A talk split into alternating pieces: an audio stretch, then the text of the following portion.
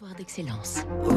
Donnons l'envie d'entreprendre au cœur des territoires avec la banque Tarno, une banque du groupe Crédit du Nord. Alors que le mondial du fromage se termine aujourd'hui à Tours, Fabrice Lundi, vous nous emmenez ce matin en face du Larzac, dans le sud Aveyron. C'est l'un des fromages les plus anciens en France, dont l'histoire remonte au Moyen Âge, un produit bien entendu lié au village de Roquefort sur Soulzon, au pied du rocher du Combalou, qui a seul le monopole de l'affinage en vertu d'un édit du roi Charles VI en 1411.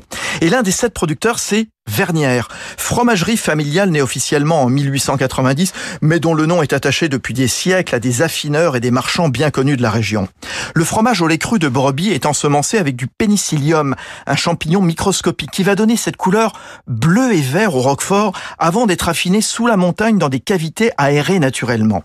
1000 tonnes sont produites chaque année par Vernière à partir du lait collecté auprès d'une cinquantaine de fermes familiales. Le fromage tel qu'on le connaît mais aussi sous d'autres formes.